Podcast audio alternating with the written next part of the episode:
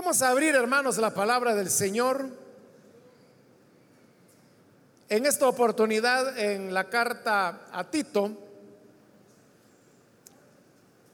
busquemos el capítulo número 3 de la carta de Tito.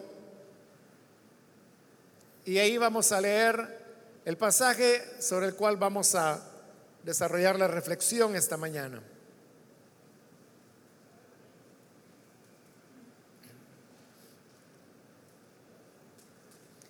Dice la palabra de Dios en la carta a Tito, capítulo número 3, versículo 3 en adelante. En otro tiempo, también nosotros éramos necios y desobedientes. Estábamos descarriados y éramos esclavos de todo género de pasiones y placeres. Vivíamos en la malicia y en la envidia. Éramos detestables y nos odiábamos unos a otros. Pero cuando se manifestaron la bondad y el amor de Dios, nuestro Salvador, Él nos salvó, no por nuestras propias obras de justicia, sino por su misericordia. Nos salvó mediante el lavamiento de la regeneración y de la renovación por el Espíritu Santo el cual fue derramado abundantemente sobre nosotros por medio de Jesucristo, nuestro Salvador. Hasta ahí dejamos la lectura. Pueden tomar sus asientos, por favor.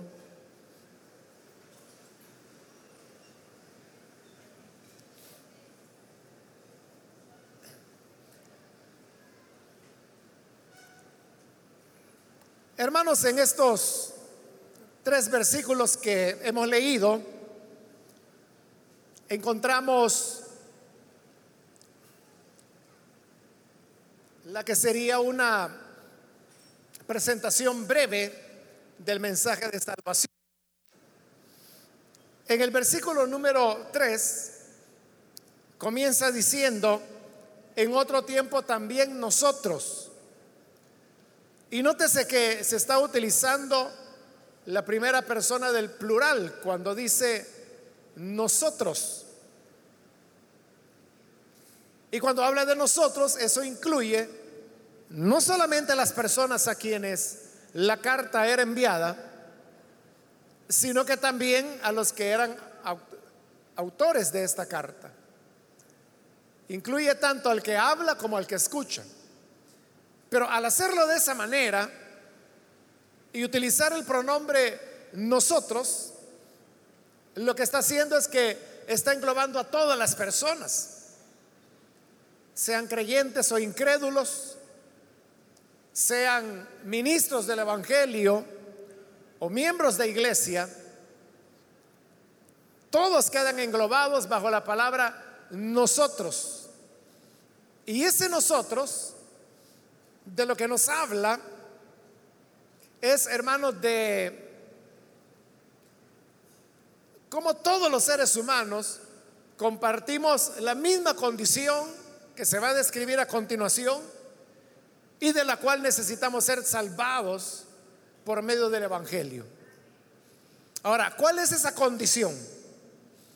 Dice el versículo 3, en otro tiempo también nosotros éramos necios y desobedientes cuando habla de necios, se está refiriendo a personas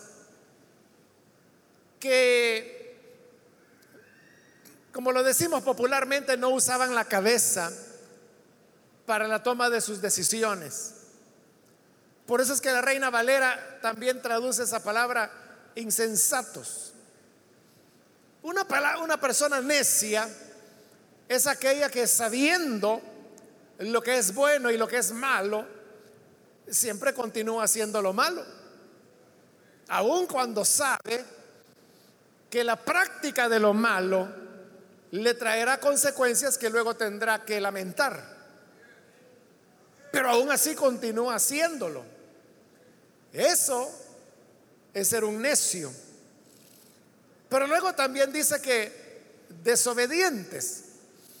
La desobediencia se refiere no solamente a la palabra de Dios que es la desobediencia fundamental que los seres humanos tenemos hacia Dios, sino que también es desobediencia de todo tipo de recomendación, de todo tipo de consejo que pueda ser recibido, ya sea de parte de los padres, de amigos, de maestros, de ministros de la palabra. Entonces, no solamente es una cuestión de necedad de hacer lo malo, aunque se sabe que eso trae consecuencias, sino que también de desobediencia. Porque aunque al ser humano cuando está en pecado, se le diga esto no debe hacerlo por tal razón, siempre por ser desobediente lo hará. Pero luego continúa siempre el versículo 3 describiendo al hombre en pecado y dice que estábamos descarriados. La palabra descarriarse es la que se utiliza para referirse a las personas o los animales que se salen del camino. Cuando en la Biblia se habla con frecuencia de las ovejas descarriadas, se está refiriendo a aquellas ovejas que se salieron del camino correcto y por eso se perdieron. Una persona descarriada es una persona extraviada. Y la persona que se extravía es aquella que no sabe a dónde está, no sabe cómo llegar a donde quiere llegar.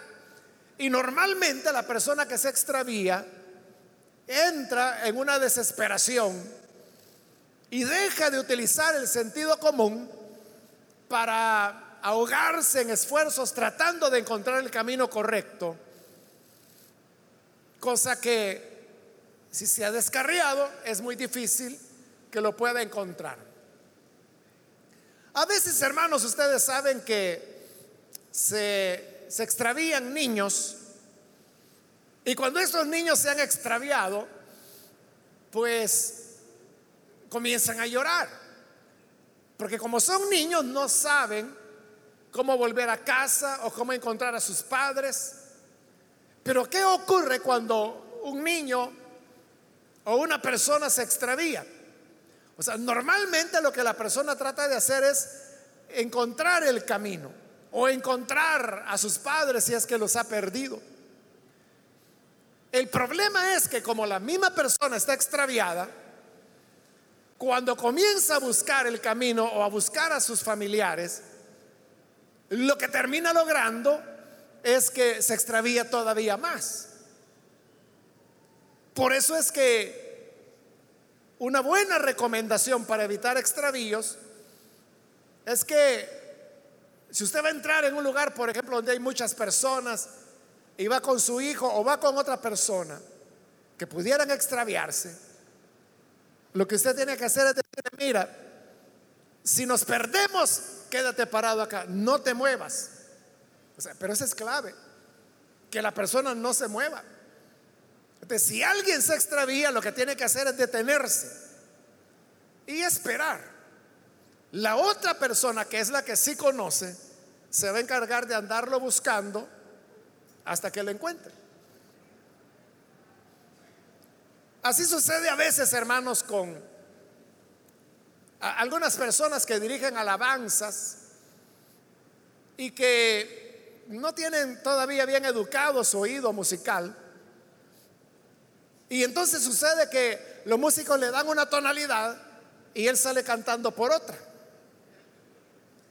Entonces, el que canta anda por un lado y los músicos andan por otro. Pero, ¿qué sucede con la persona que perdió el tono y está dirigiendo? O sea, normalmente está consciente que ha perdido el tono. Entonces, lo que hace es tratar de encontrar al músico. Y entonces comienza a probar con un tono y otro tono. Pero el problema es que los músicos están haciendo lo mismo. Entonces, como los dos están tratando de buscar el tono, lo más seguro es que no lo van a encontrar. Entonces, hay dos cosas que se puede hacer. Una es que el que está dirigiendo pare. Y que diga, bueno, alto, alto, hermano, paremos un ratito, nos vamos a poner de acuerdo acá con los músicos. Y a los músicos le dan un tono, le pueden hasta ayudar con la voz o comenzando a cantar y ya él solo se mete. Esa es una manera de solucionarlo. La otra manera es que el que está dirigiendo y tomó un tono equivocado, que siga ahí, que aunque está mal, que siga ahí. Pero si se mantiene en ese tono, aunque sea equivocado, los músicos lo van a hallar. El problema es caer en la desesperación y tratar de encontrarse el uno al otro. Ahí se van a perder. Es más difícil. eso es lo que ocurre con el que se descarría en el pecado. Una vez extraviado, no encuentra el camino. Y como no lo encuentra, se desespera. Y al desesperarse puede comenzar a buscar una u otra salida. Se deja llevar por lo que la gente le dice. Es que lo que tenés que hacer es tal cosa. No, a vos por falta de guaro estás así. Anda, tómate una buena pacha. Y van y lo hacen porque están extraviados, están desesperados.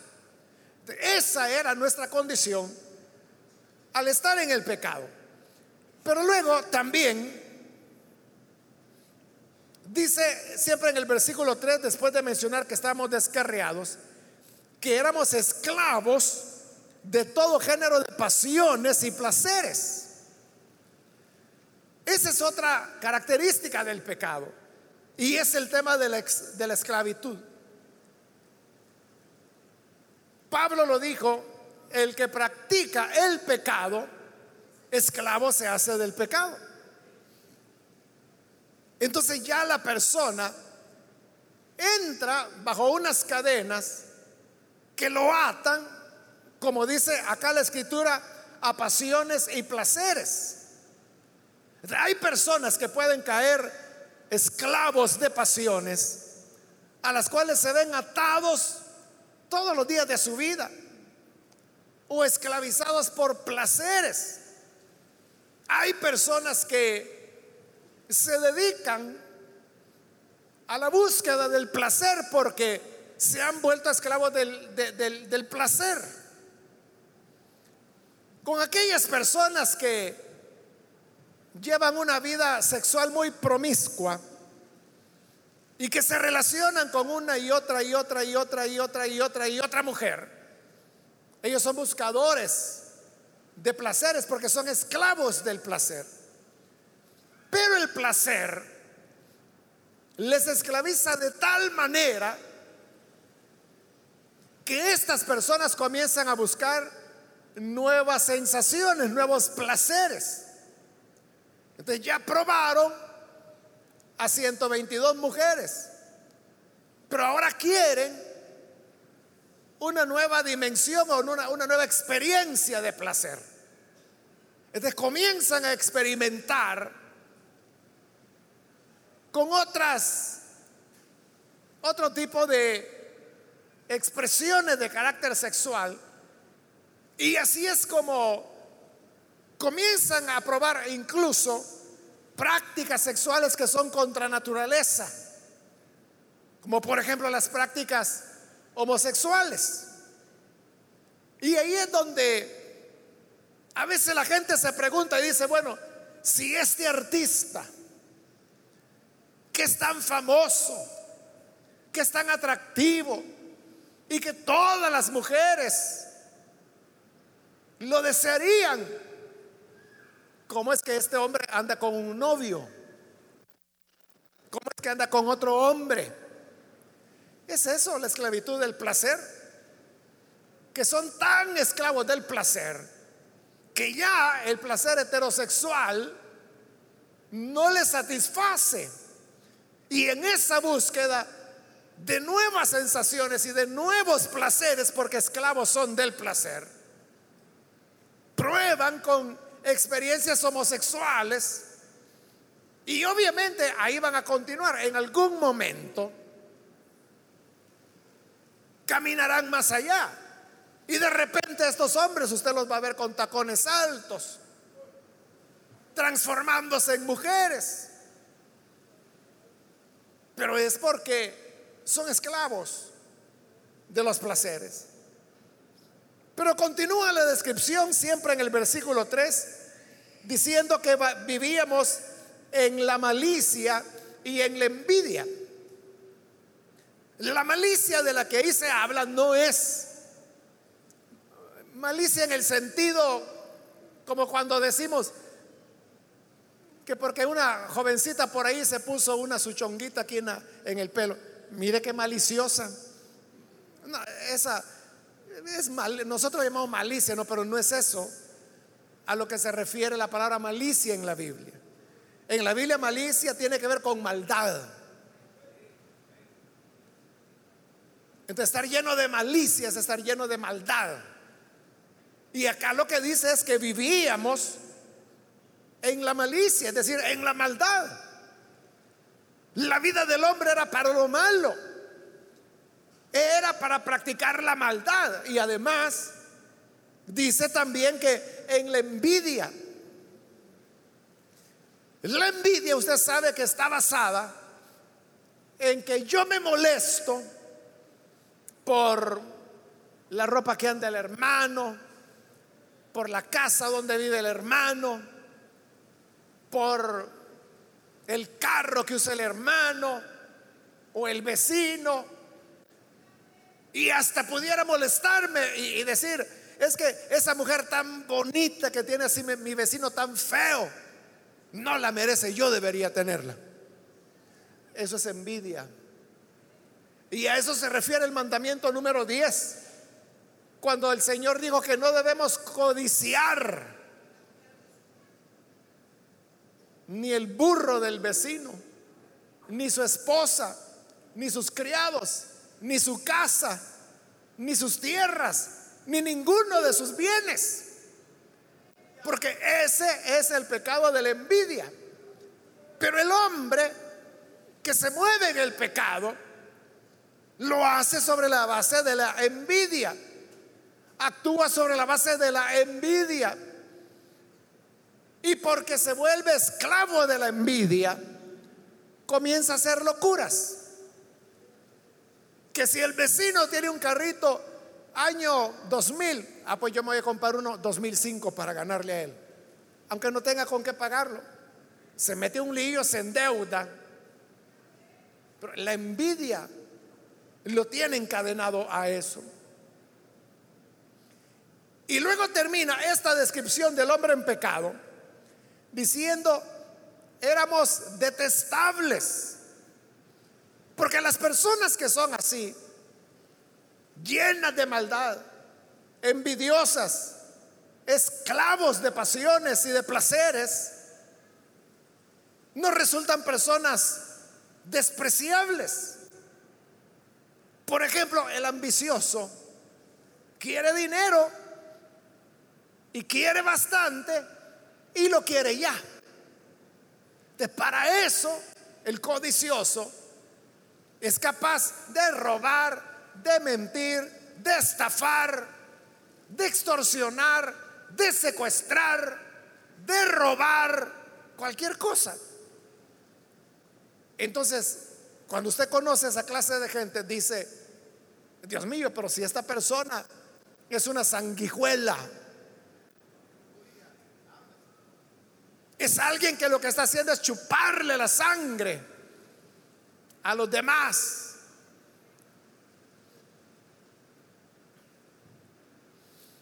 Entonces, resulta ser una persona detestable.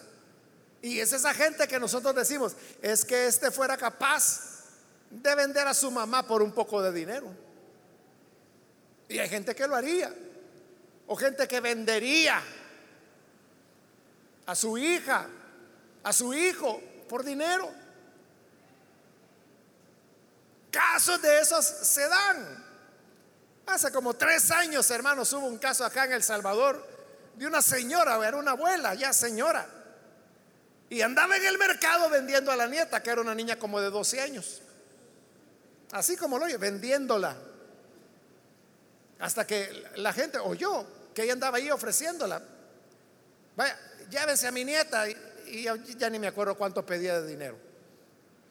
De la gente oyó, llamó a la policía, la capturaron y la metieron presa a la señora. Y a la niña la enviaron a un lugar de resguardo.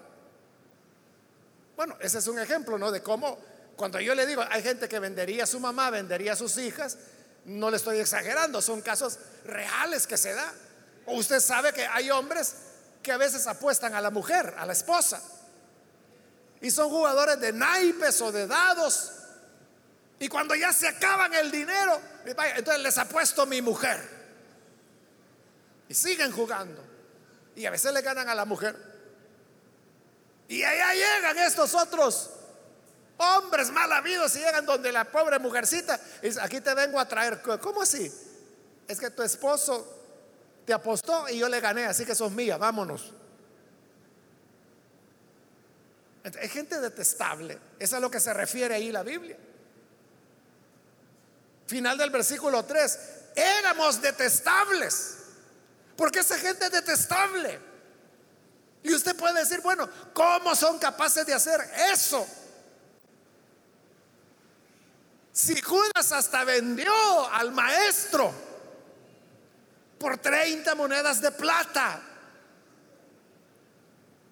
que era el pago usual de un esclavo.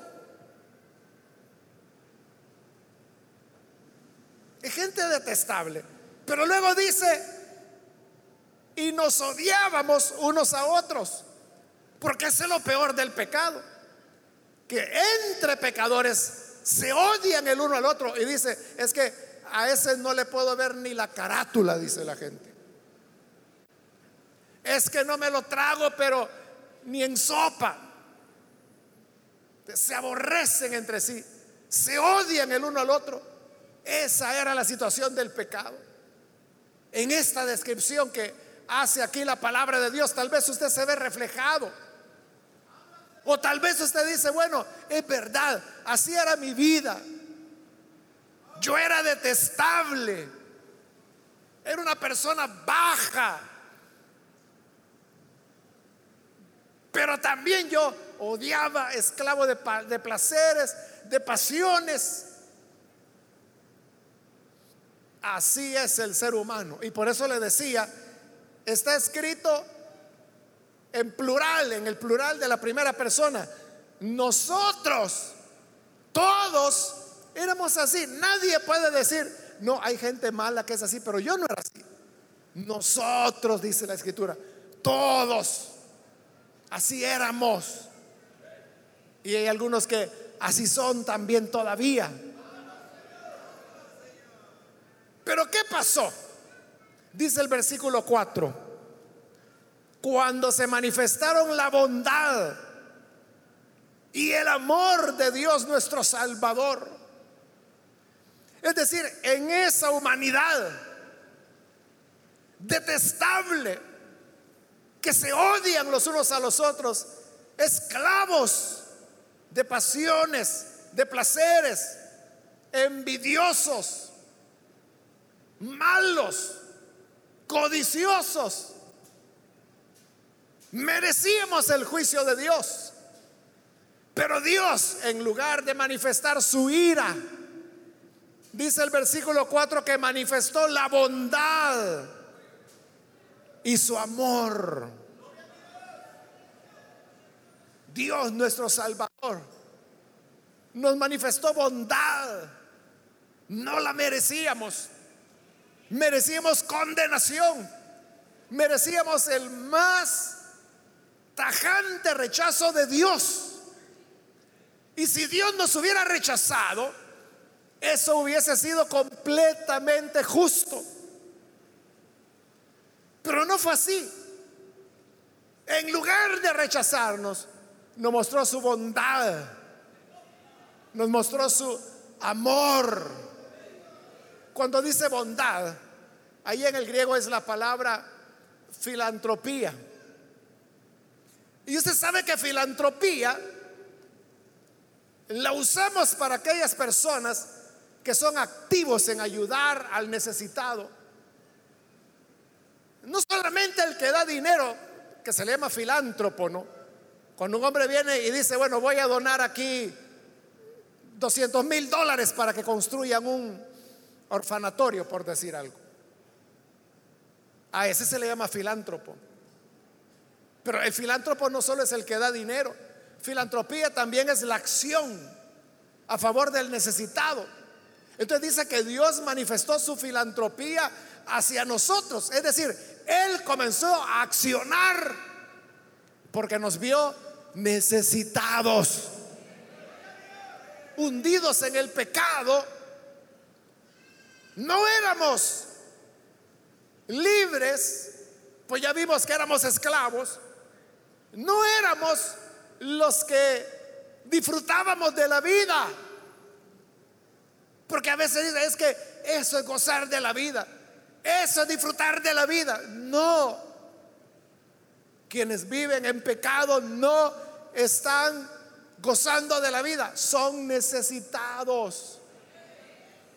Y así como el filántropo que dona dinero para construir un orfanatorio para huérfanos, porque sabe que el huérfano no tiene familia, necesita apoyo, necesita ayuda, necesita protección. Dios mostró su filantropía hacia nosotros a través de su Hijo, porque nos vio necesitados, necesitados de ayuda, necesitados de protección, necesitados de ser rescatados. Dios muestra su bondad o filantropía. Y luego dice, y su amor. El amor ya es algo más intenso y más estrechamente relacionado con nosotros. Porque Él nos amó. Ya le dije, éramos tan detestables, como dice ahí la escritura, que Bien lo dice el Nuevo Testamento, que nadie daría su vida por un pecador. Imagínense, hay ahí un hombre detestable, sinvergüenza, mujeriego, ladrón, esclavo de placeres, de pasiones. Y sucede que se enferma y necesita un trasplante de riñón. ¿Le entregaría usted un riñón a alguien así? Usted no, yo para qué le voy a dar un riñón para que este pícaro siga haciendo picardías. Hay que ver cómo sale. Hablando de un riñón, y si él necesitara vida, usted daría su vida por la de él. Por eso dice la escritura, apenas alguien dará su vida por un justo. Es decir, que si se tratase no de ese pícaro, sino que de, un justo, de un santo de Dios. Imagínese un predicador del Evangelio. Y que este predicador del Evangelio por alguna razón fuera a morir. Y le dicen, ¿usted daría su vida por él? La escritura dice, con dificultad se hallaría alguien. O sea, no dice que no, pero con dificultad. Si hallaría alguien que diga, sí, yo estoy dispuesto a dar la vida porque vale más la vida de él que la mía. Pero nadie, dice la escritura, nadie daría su vida por el pecador, por el pícaro. Mas Dios muestra su amor en que aún siendo pecadores, Dios envió a su Hijo Jesucristo a morir por nosotros. Así es. Si usted no estaría dispuesto a dar su vida por un sinvergüenza, menos va a dar la vida de su hijo para que viva ese sinvergüenza. Detestable, odioso y que odia. Pero Dios muestra su amor en que Él sí dio a su Hijo para que todo aquel que crea en Él no se pierda, sino que tenga vida eterna. Por eso dice el versículo 5, Él nos salvó. Eso es lo que se llama gracia de Dios. Esa es la gracia de Dios.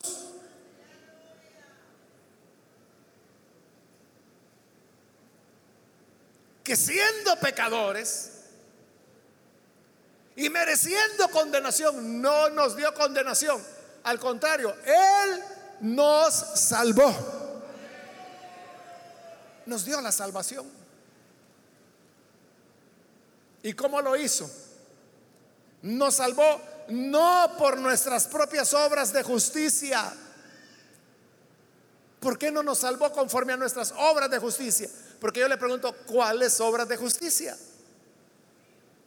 ¿Cuáles obras de justicia? Si se ha dicho que el hombre en pecado es necio, desobediente, descarriado, esclavo de pasiones y placeres, malvados, envidiosos, detestables, odiosos. ¿Cuáles obras de justicia? Dios sabía que no teníamos ni una obra justa que presentarle a Él, ni siquiera un octavo de obra justa. De como no podíamos salvarnos por nuestras obras, dice que lo hizo por su misericordia. Simplemente decidió tener misericordia. Y aunque no éramos merecedores, Él quiso tener misericordia.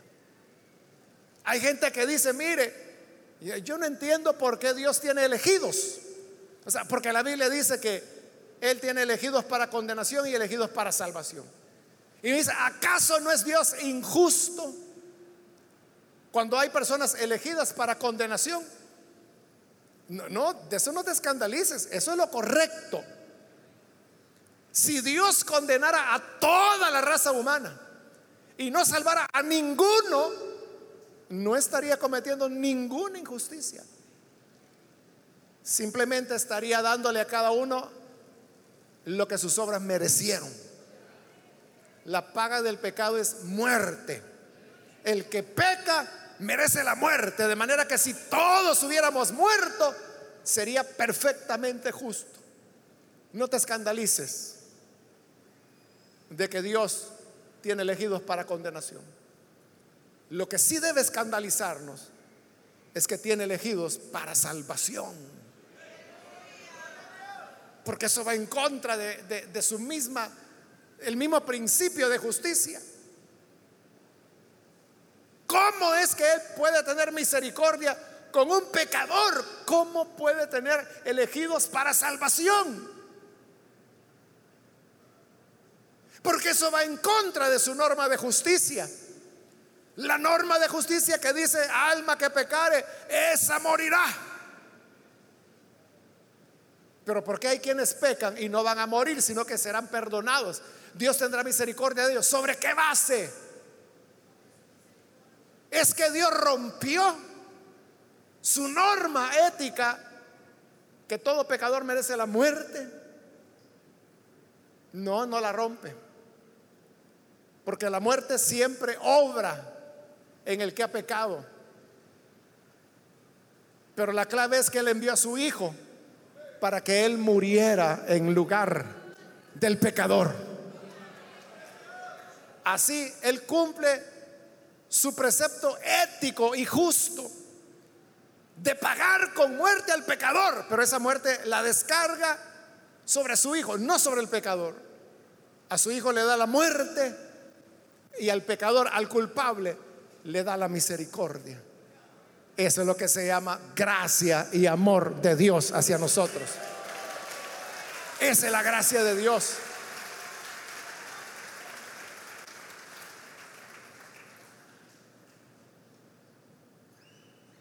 Dice también nos salvó mediante el lavamiento de la regeneración y de la renovación por el Espíritu Santo. Sabiendo Dios que nosotros éramos esclavos del pecado, ¿cómo cambiarnos? Entonces dijo, tienen que nacer de nuevo. Tienen que ser regenerados. Por eso dice que lo hizo por el lavamiento de la regeneración y la renovación por el Espíritu Santo. El Espíritu Santo vino y nos renovó, nos dio nuevo corazón, nueva mente, nueva alma, nos hizo nuevas criaturas, nos hizo nacer de nuevo. El Espíritu Santo morando en nosotros es el que nos da testimonio de que somos hijos de Dios. Amén. Ese espíritu es el que nos guarda. Y termina con el versículo 6, el cual, o sea, ese Espíritu Santo fue derramado abundantemente sobre nosotros por medio de Jesucristo, nuestro Salvador. Entonces mora sobre nosotros el Espíritu de Dios.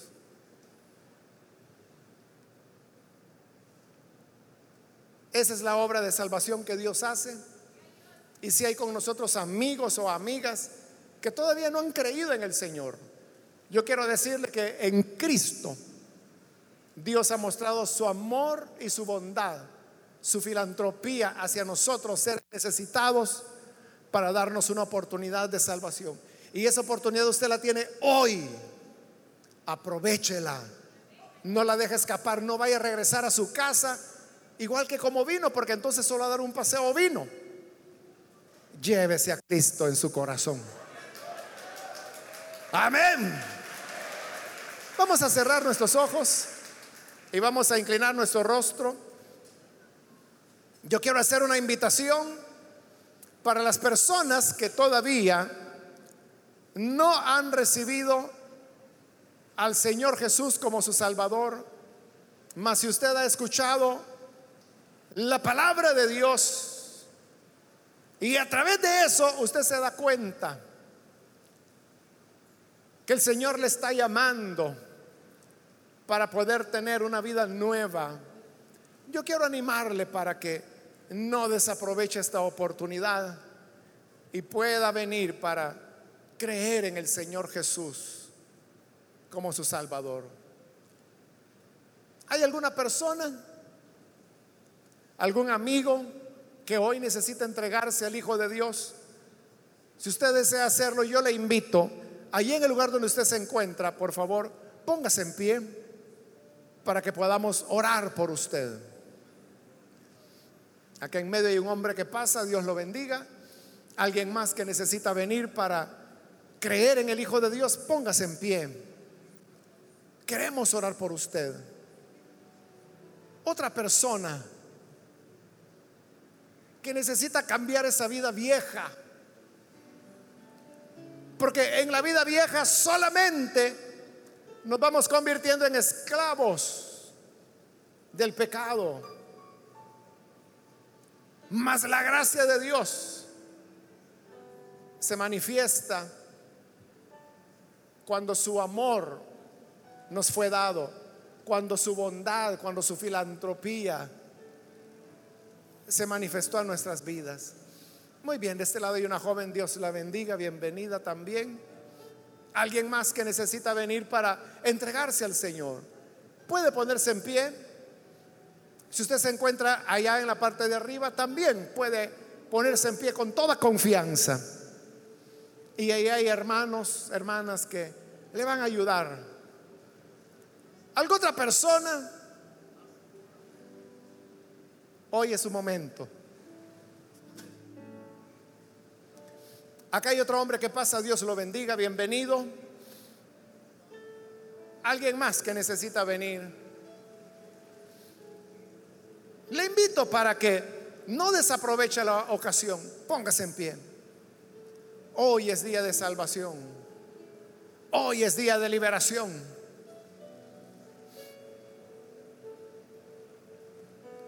También quiero invitar si hay hermanos que se han alejado del Señor. Yo le animo para que hoy usted rededique su vida al Señor. No continúe en esa vida dando tumbos. Muy bien, aquí hay una persona. Dios la bendiga. Alguien más que necesita pasar, póngase en pie. Y vamos a orar por usted. Alguien más. Hoy es cuando la gracia de Dios le está llamando. Voy a finalizar esta invitación, pero si hay alguien más que necesita venir para recibir al Señor, póngase en pie, porque este ya es el último llamado que estoy haciendo. Aquí hay otra persona, Dios la bendiga, bienvenida. ¿Alguien más que necesita pasar? Muy bien, ahí arriba hay otro joven que viene, Dios le bendiga. ¿Alguien más?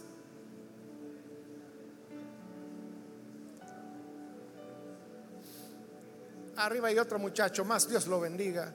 Bienvenido también. Otra persona que necesita venir.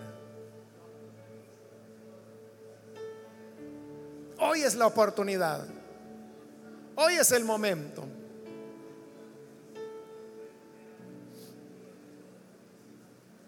Termino. Si hay alguien más, póngase en pie, porque esta es ya la última invitación que hice. A usted que nos ve por televisión, lo invito para que se una con estas personas que han venido a recibir al Hijo de Dios. Ore con nosotros. Señor, gracias te damos por cada persona que está aquí al frente, reconociendo que solamente en ti tenemos perdón y salvación. Igual, Padre, yo te pido por los que ven por televisión, los que escuchan por radio, los que oyen y ven a través de internet. Llega, Señor, a todo lugar donde quiera que se encuentran. Que tu gracia, Señor, les pueda alcanzar. Que tu gracia pueda transformarles, cambiarles. Tener una nueva vida, un nuevo principio. Y que de hoy en adelante por el Espíritu Santo que tú has enviado a morar en nuestros corazones. Que ellos y todos podamos ser fieles, caminando bajo la luz de tu rostro y sabiendo que tu gracia siempre nos acompaña, siempre nos sostiene. Por Jesucristo nuestro Señor lo pedimos. Amén y amén.